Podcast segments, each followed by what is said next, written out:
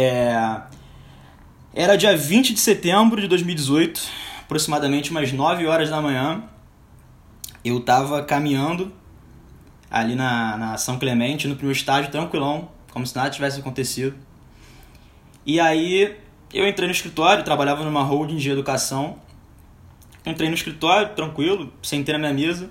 E em cinco minutos de empresa, meu chefe me chamou e falou assim: Ó, oh, vamos conversar ali na sala, tem que te, é, te, te dar uma informação.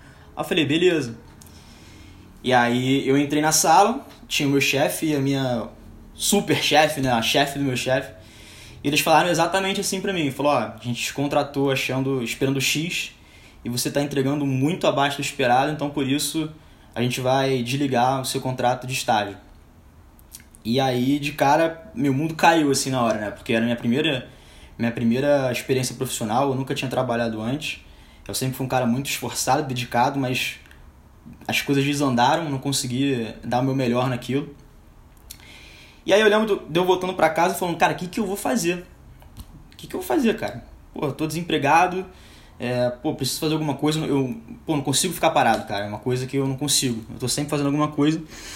E aí eu pensei, falei, cara, eu tô desempregado e eu preciso mostrar meu talento e o que, que eu sou capaz pro mundo, mas pro mundo empresarial, quero que as pessoas enxerguem, me, me notem, né? vejam que realmente eu posso fazer mais do que eu fiz. E aí eu falei, cara, vou começar, vou, vou me meter de cara nesse LinkedIn aí, vou ver o que, que, que, que vai dar.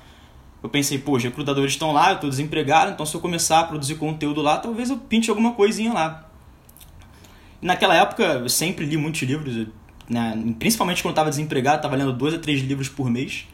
Então eu falei, cara, vou aproveitar todo esse conteúdo que eu estou é, consumindo e vou é, eliminar essa obesidade mental, vou colocar tudo para fora.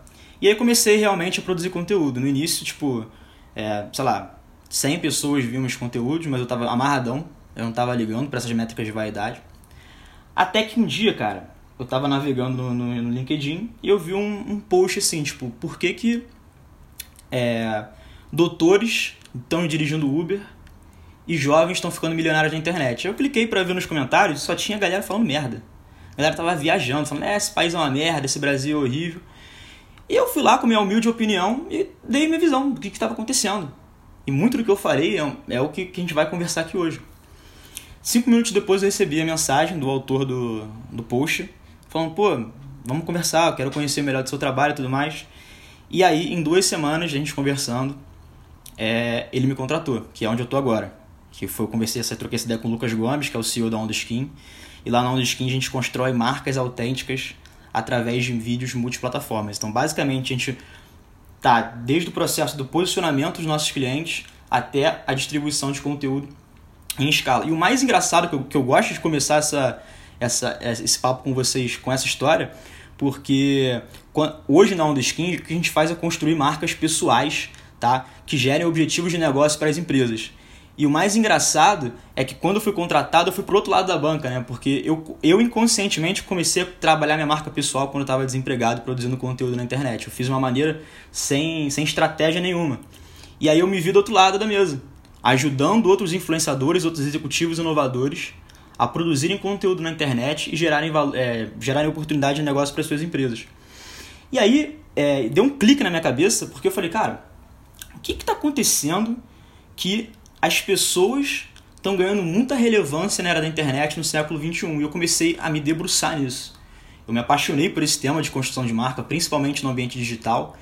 E aí, para começar o papo aqui hoje, agora entrando aqui no, no, no, jogo mesmo, a gente tem que separar o joio do trigo. A gente tem que dar um passinho para trás e olhar o que aconteceu no século 20, na época das mídias de massa, e o que está acontecendo hoje. Tá?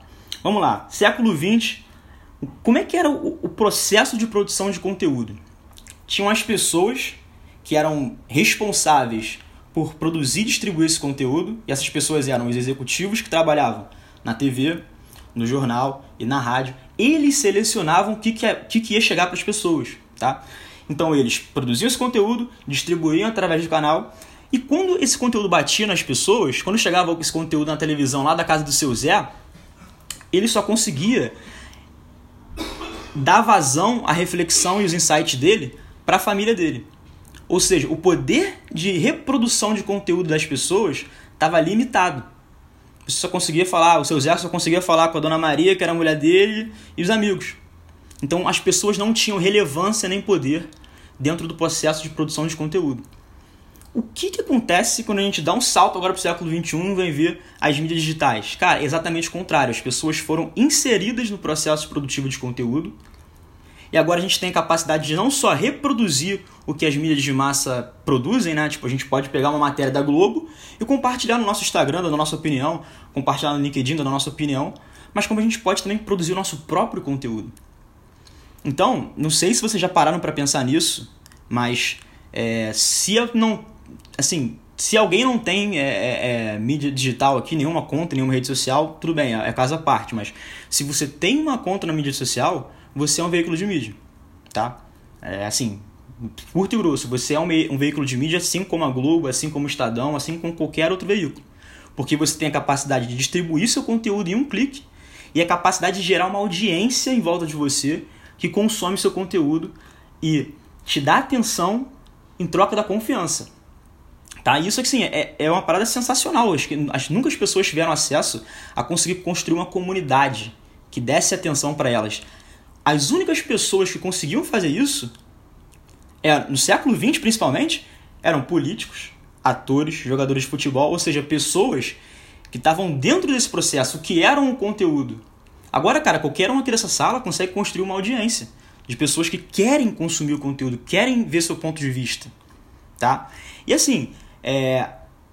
agora, como as pessoas estão conseguindo construir uma audiência em volta delas, a parada azedou para as marcas. Sabe por quê? Porque marcas, sei lá, como Ambev, como, enfim, qualquer marca aí de hoje, ela está ela tá concorrendo com influenciadores, com pessoas, com produtores de conteúdo, com a atenção das pessoas, cara.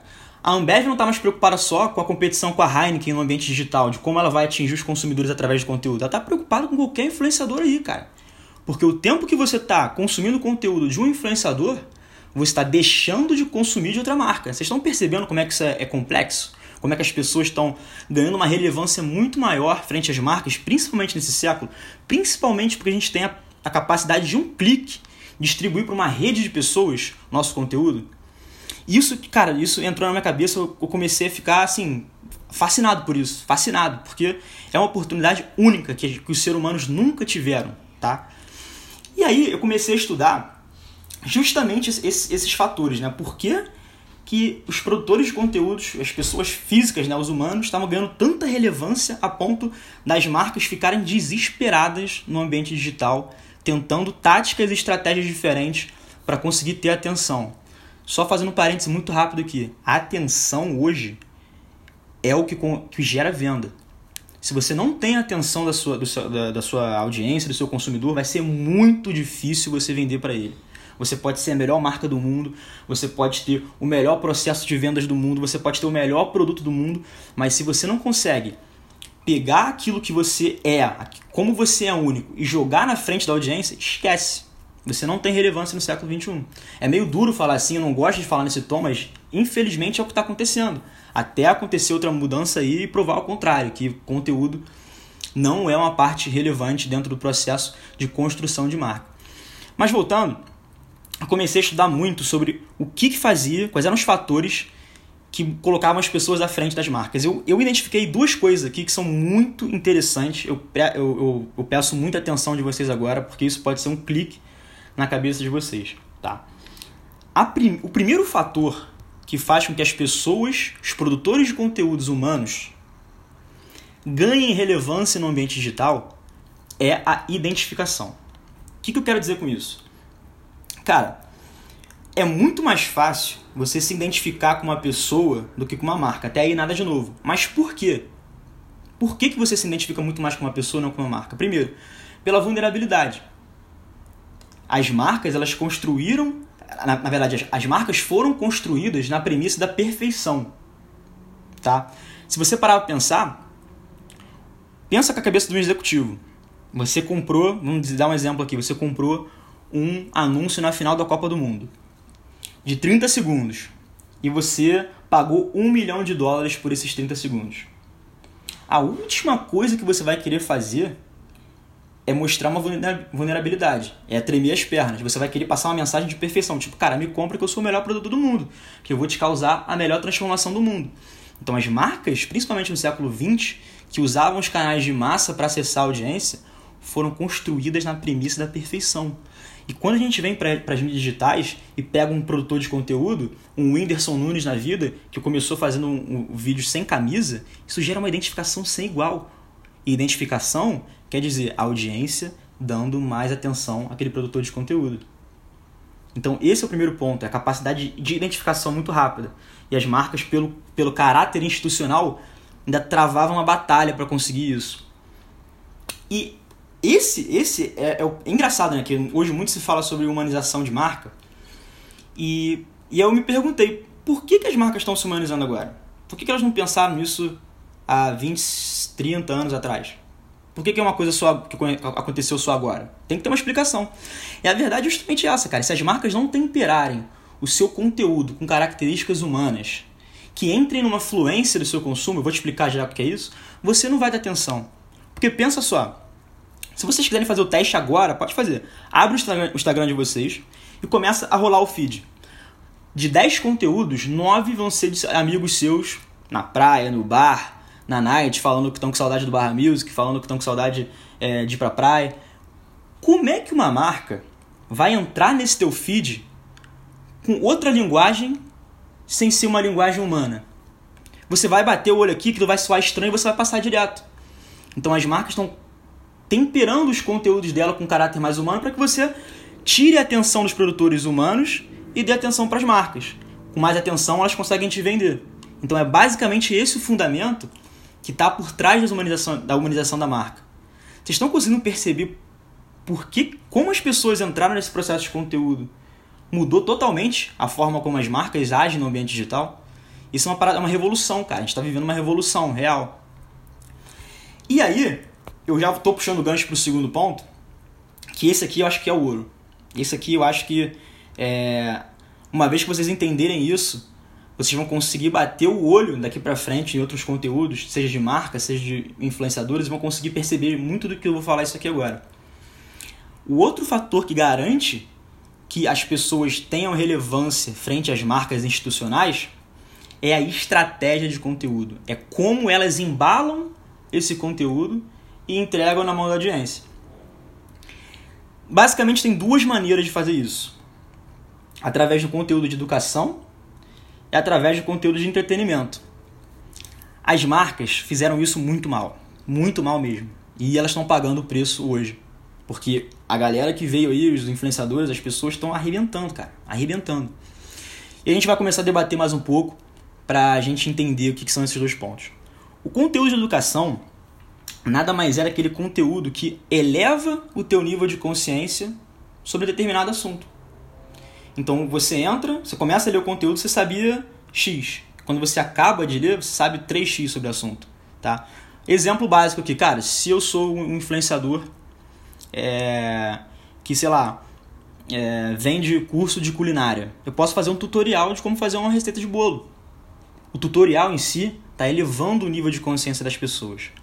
Fazer uma análise do mercado, sei lá, se eu sou um influenciador de, de do meio financeiro, se eu fizer uma análise do mercado, eu estou entregando ferramentas para as pessoas é, ficarem mais conscientes sobre o que está acontecendo. Né?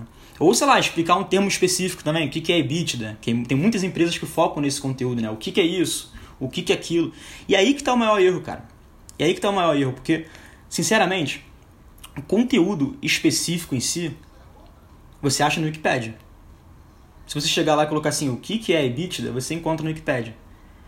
E é exatamente isso que as marcas fazem. Elas pegam os conteúdos que ela tem e transmitem de uma forma muito grosseira, muito diretona. Entendeu? Tipo, ó, o que, que é isso? Ah, se você tem esse problema, é isso, isso, isso. Cara, o ouro, o ouro tá na forma como você entrega esse conteúdo para sua audiência.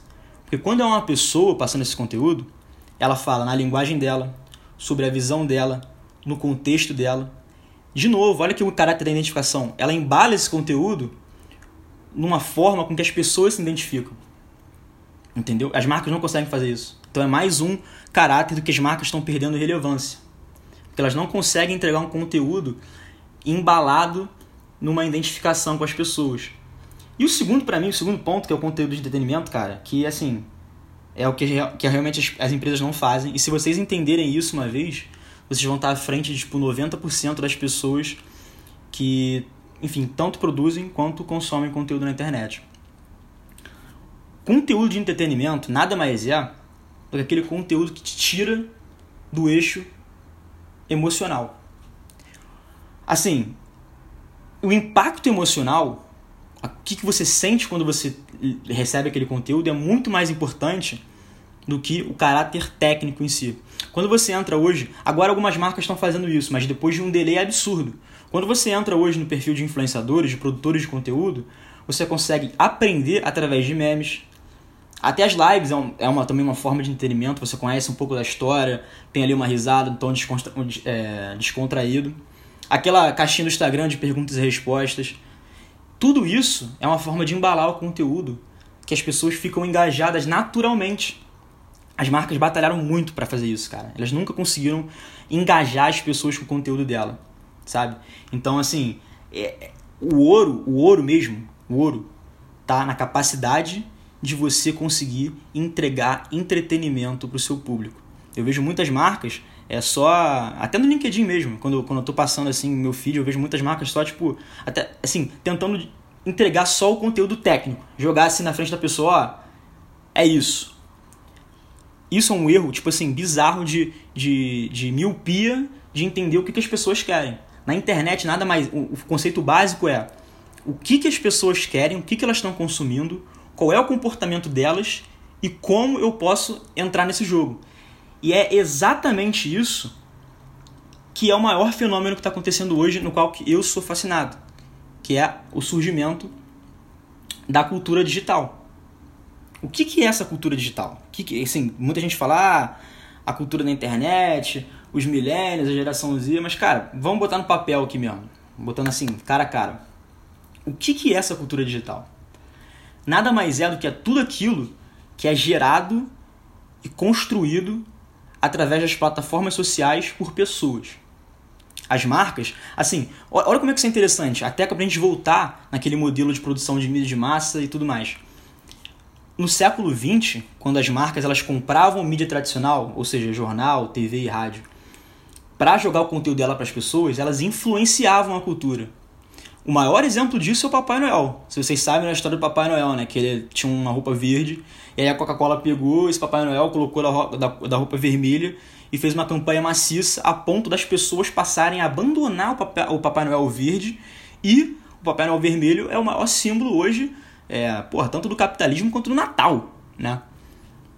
Então realmente é uma prova tangível de que as empresas influenciavam a cultura através dos canais de mídia.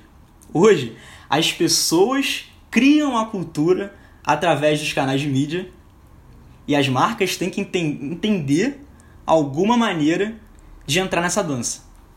Essa é o maior ouro da parada, porque se você vai, se você as marcas hoje tentarem influenciar a cultura, não vai, não tem jeito, cara. O fenômeno do TikTok, por exemplo, Hoje, pô, ainda mais na quarentena, a galera presa em casa tudo mais. Pô, estamos gravando aqui em maio de, de 2020, né? Em plena pandemia, crise do coronavírus. As pessoas estão presas em casa, elas estão criando vários challenges, vários conteúdos, vários formatos de conteúdo que as marcas nunca foram capazes de pensar. E agora, com a, a, sei lá, uma marca da vida olhando isso, o que ela tem que pensar? Cara, como é que eu entro nessa parada aí? Como é que eu faço para estar tá ali dentro e as pessoas me darem atenção? Como é que eu construo esse relacionamento? Porque no fundo, no fundo, tudo isso que a gente está falando aqui sobre conteúdo, sobre produção de conteúdo, sobre pessoas, é sobre estabelecer relacionamentos que entram no campo emocional, cara. Entram no campo emocional. E a capacidade de você se identificar com conteúdo que é gerado naturalmente por pessoas nas mídias sociais é muito maior. Então, eu comecei a pensar eu olhei de novo para trás, eu gosto muito de fazer essa, essa comparação. Olhar para o século XX, olhar o que estava acontecendo lá, como é que era, como é que as marcas eram construídas, o que, que tinha de, de canal de mídia, como é hoje. Eu percebi uma parada muito interessante, cara, muito interessante mesmo. O futebol hoje é uma, o esporte mais famoso do mundo. Olha, olha isso, cara, olha, olha o nível de, de profundidade que a gente vai entrar junto agora nesse raciocínio. Pe, peço muita atenção de vocês agora. o futebol é o esporte mais famoso do mundo. E eu comecei a pensar, cara, por que, que o futebol também se tornou um dos esportes mais famosos do mundo? Além tipo, de ser um esporte irado, irado, é porque ele estava otimizado para ser distribuído nos canais de massa da época do século XX. O futebol era transmitido através do rádio e podia ser televisionado na televisionado na televisão, né, óbvio. Então, era, era, um, era um entretenimento, de novo, o poder do entretenimento que estava otimizado para ser distribuído justamente nesses canais. As marcas que olhavam é, essa cultura do futebol, a atenção das pessoas em volta do futebol, elas pensavam, cara, eu preciso participar disso aí. Eu preciso de alguma forma estar tá aí dentro para que as pessoas olhem para mim também. Então elas começaram a patrocinar e a co-criar esses eventos. Ou seja, as marcas estavam tentando entrar nessa cultura gerada do futebol. E aí hoje, eu volto aqui para o século XXI e vejo outro fenômeno surgindo que muitas pessoas não estão dando a devida importância, mas que algumas marcas já começaram a se mexer, que é o esportes. O esportes ele está totalmente otimizado para os veículos de mídia do século XXI. Ele surgiu no computador, ele surgiu no smartphone. Não tem dúvida que o esporte vai ser o próximo futebol. Tudo que está otimizado para os canais de mídia que tem maior atenção das pessoas vai explodir, não tem jeito. Entendeu? E agora o desafio das marcas é, cara, como é que eu vou entrar nessa brincadeira desses esportes aí? Como é que eu vou me inserir aí e participar dessa conversa? Porque a gente já sabe, a gente já trocou uma ideia aqui, marca não vai influenciar a cultura, ela não vai criar um concorrente para o esporte. Nenhuma marca vai ser capaz disso. Mas elas podem influenciar e estar tá dentro dessa conversa. E dois exemplos, um exemplo assim bem maneiro que, que eu vi dessa parada foi a BMW, que ela criou modelos exclusivos que, enfim, nunca vão ser comercializados, só para um jogo de, de carro específico, agora me fugiu o nome. Mas esse é um, é um, é um, é exemplo é, que a gente está juntando todos os pedaços que foram falados agora. As marcas tentando in, é, entrar nessa dança da cultura para de alguma forma captar a atenção das pessoas, que se não fosse dessa forma, tava aqui, ó, com o celular na mão, olhando para um outro influenciador. Vocês estão compreendendo, cara, como, como as pessoas estão ganhando tanta relevância transformando realmente a dinâmica das marcas na internet? E aí, eu fiquei de cara com uma parada que aconteceu, sei lá, duas semanas atrás, que tem tudo a ver com esse lance de, de a junção entre marca e o que está acontecendo na, na comunidade digital.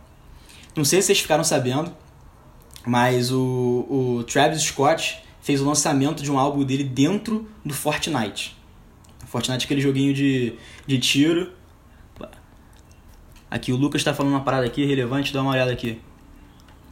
O Lucas Moreira, ó, Adidas fez camisas de time famosos tipo Real Madrid, Bayern, Manchester United só pro FIFA, sem clubes usarem jogos e depois vendem na vida real. Irado. E, e, e olha como é que isso é interessante. É, eles conseguiram monetizar um produto que não existiria a partir da cultura que foi criada pelas pessoas. Entendeu? E esse é um ponto que eu vou chegar daqui a pouco. O Lucas até adiantou um pouquinho aqui que eu vou entrar daqui a pouco nesse ponto para a gente continuar refletindo.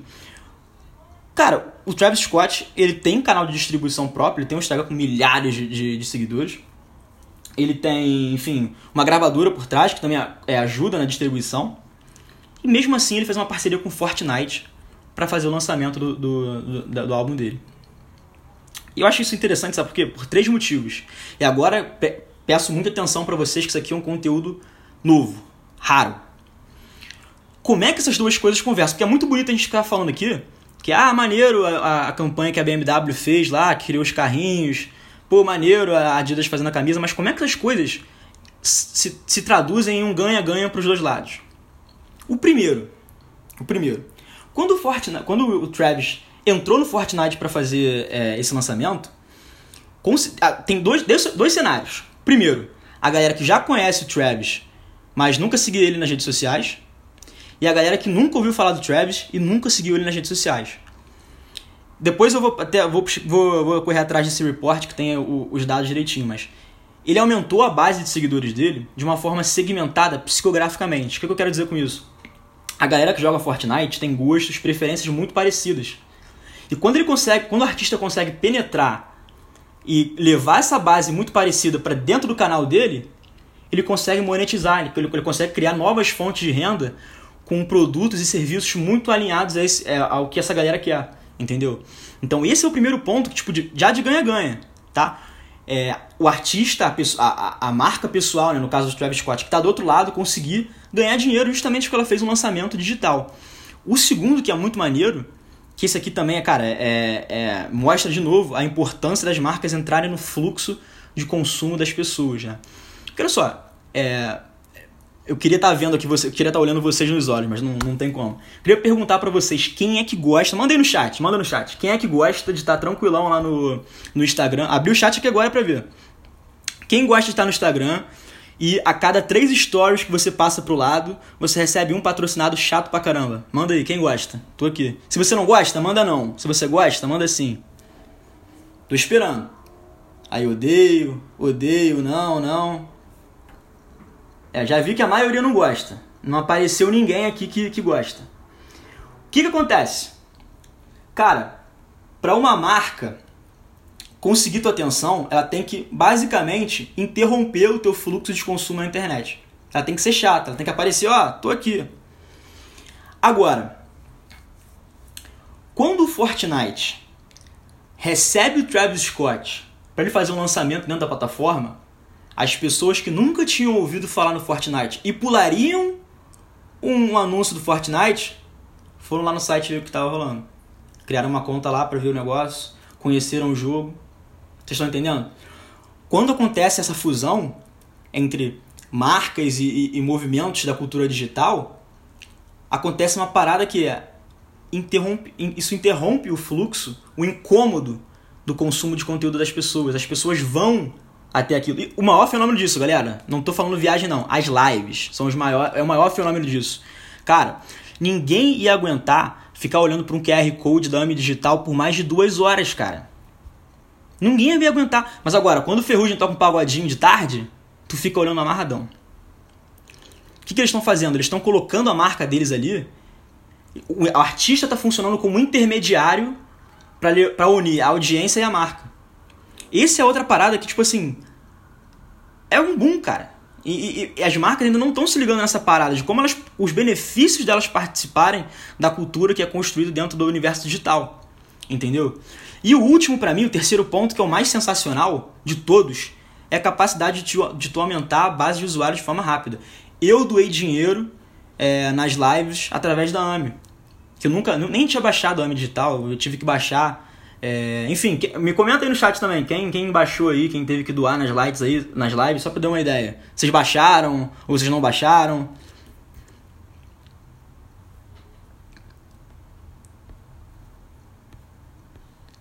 Aí, teve uma galera que baixou. Enfim, isso é uma. Aí, baixou o BigPay.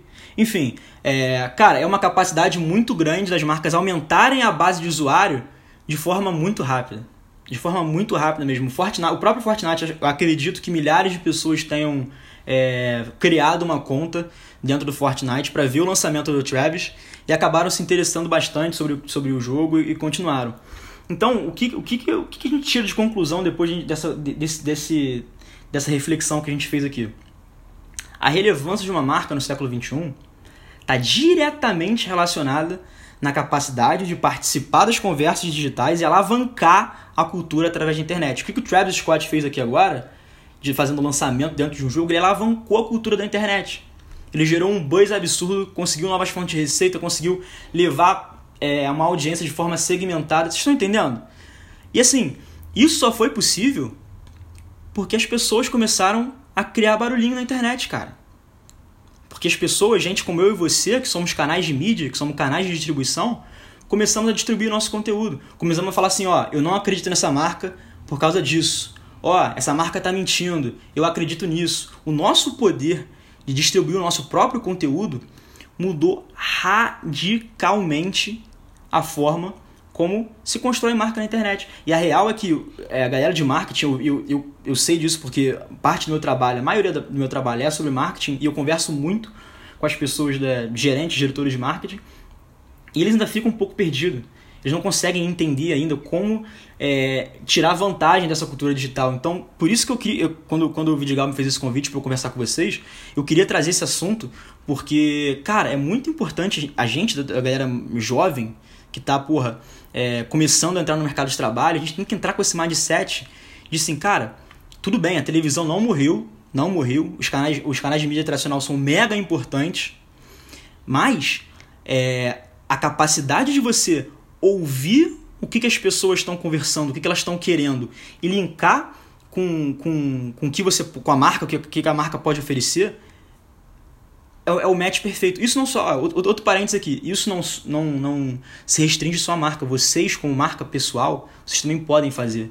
Vocês também podem entender é, como os outros jovens da, da, da, da nossa idade estão produzindo conteúdo na internet e como você pode entrar nesse jogo. Tá? Eu entrei de uma forma muito aleatória, mas depois eu entendi é, como eu ia me posicionar ali dentro. E até aproveitando que, que eu puxei esse gancho de posicionamento, é, a gente está numa era que só propaganda não é suficiente para reter a atenção das pessoas. Assim, reter a ponto de, tipo assim, tu compreender 100% é, a proposta de valor de uma empresa, é, o posicionamento daquela empresa. E é por isso que a capacidade de você estar tá ali é, fomentando a roda da cultura digital é muito mais importante do que você estar tá olhando de cima e tentando influenciar tá? Porque agora o, o nível da, que, de, de, de, escala que as mídias sociais alcançaram chegou a um ponto que a gente está tão unido que a gente tem o poder de cancelar, né, aproveitando aí o jargão é, da internet, né, da nossa amiga Pugliese, que foi cancelada, a gente tem a capacidade de cancelar a marca. Literalmente cancelar as marcas, cancelar marcas pessoais, como aconteceu com a Pugliese. Entendeu? Por quê? Porque a gente não viu verdade no conteúdo delas, a gente conseguiu alcançar outras pessoas, outras audiências através do nosso conteúdo. Então, isso tudo que a gente veio conversando aqui está interligado. E no fim do dia, não existe, não, coloque isso na cabeça de vocês, não existe mais espaço para aquelas marcas que se tentam se diferenciar pelo aspecto técnico, que tentam achar um lugar no mercado no aspecto técnico. Vou dar um exemplo para vocês. Estava numa, reunião uma vez de ouvinte, eu não estava conduzindo essa reunião não tomar uma água. Tô falando da Vera. É, tava participando de uma reunião e aí per perguntei assim para um, um potencial cliente. Falei, cara, por que, que, a, que a sua marca é, é, diferenciada? Como é que, que, que sua marca é diferente? Por que, que eu devo comprar de você e não de outro qualquer concorrente? Aí ele me virou e falou assim, cara, porque o nosso sistema é de primeira linha, é muito bom, é eficiente. E aí ele ficou, ficou falando lá, mais abobrinhas. E eu comecei a pensar, eu falei, cara, isso é a pior coisa que, que existe. Você falar para um, um cliente, né? Eu estava na posição de cliente, que você tem que me escolher pelo aspecto técnico. Você tem que me escolher porque meu serviço é bom. Sabe por quê? No nível de, de, de a internet ela baixou tanto as barreiras de entrada para você ter acesso aos, aos recursos que, que você precisa para construir alguma coisa, que, cara, amanhã teu concorrente pode ter um, um site, um, um, uma parada tão boa quanto a tua. E aí, como é que você vai se diferenciar? Como é que você vai entregar a sua proposta de valor? O segredo está em você exatamente se diferenciar no aspecto emocional. Como você se conecta de uma forma mais profunda com aquele cliente. Enquanto ele falava da, da solução dele, eu via que a maior proposta de valor dele é que ele integrava vários dados de uma forma muito eficiente. De uma forma que poupava tempo do cara, do cliente dele, para ele tocar o negócio, enquanto ele focava na parte, a empresa dele focava na parte operacional. Quando você posiciona o seu problema dessa forma, no aspecto emocional, você tem a capacidade de penetrar num, criar um relacionamento mesmo com a, pessoa, tá? Então, eu também queria deixar vocês com essa pulga atrás da orelha, porque eu sei que muitos de vocês vão entrar é, na área, na parte de, de marketing. E eu já queria começar a, colocar isso na cabeça de vocês, porque é, ou eu olhando de fora, eu, eu, eu fui ESMED e tudo mais, eu, é, é, difícil, assim, para alguém que está de fora, enxergar uma diferenciação clara entre uma empresa júnior e outra.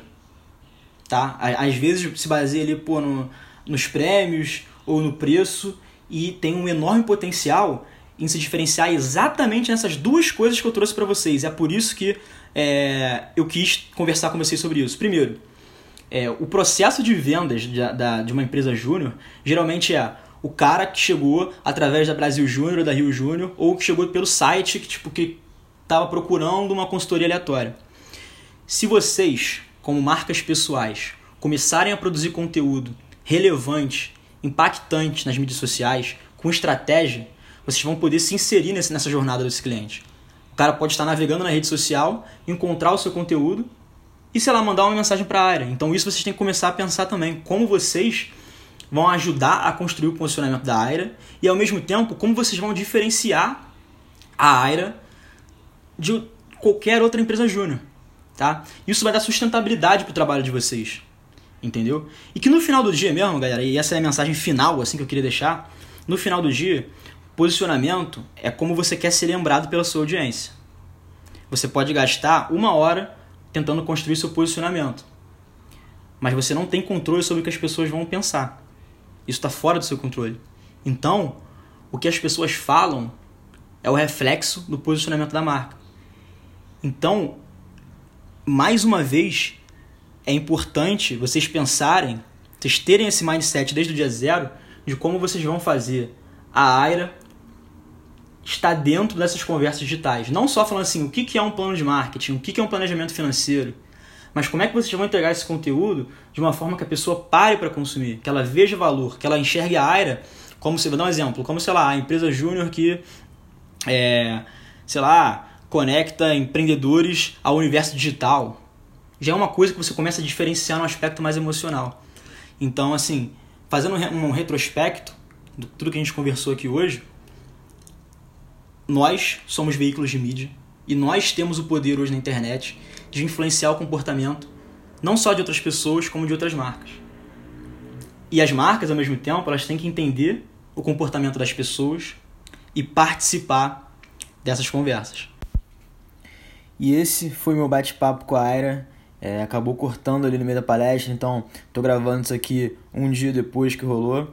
É, queria agradecer aí todo mundo pela atenção. E cara, se você curtiu o episódio, se inscreve, segue aí o podcast, compartilha com os amigos, vai ser o maior prazer do mundo receber tua galera aqui pra gente continuar trocando essa ideia. E cara, no link aqui da descrição do podcast tem a, o link para comunidade Rota Alternativa, cara. Você vai receber vários conteúdos exclusivos lá e vai receber em primeira mão todos os episódios que saíram por aqui. Então não perde tempo, se inscreve lá.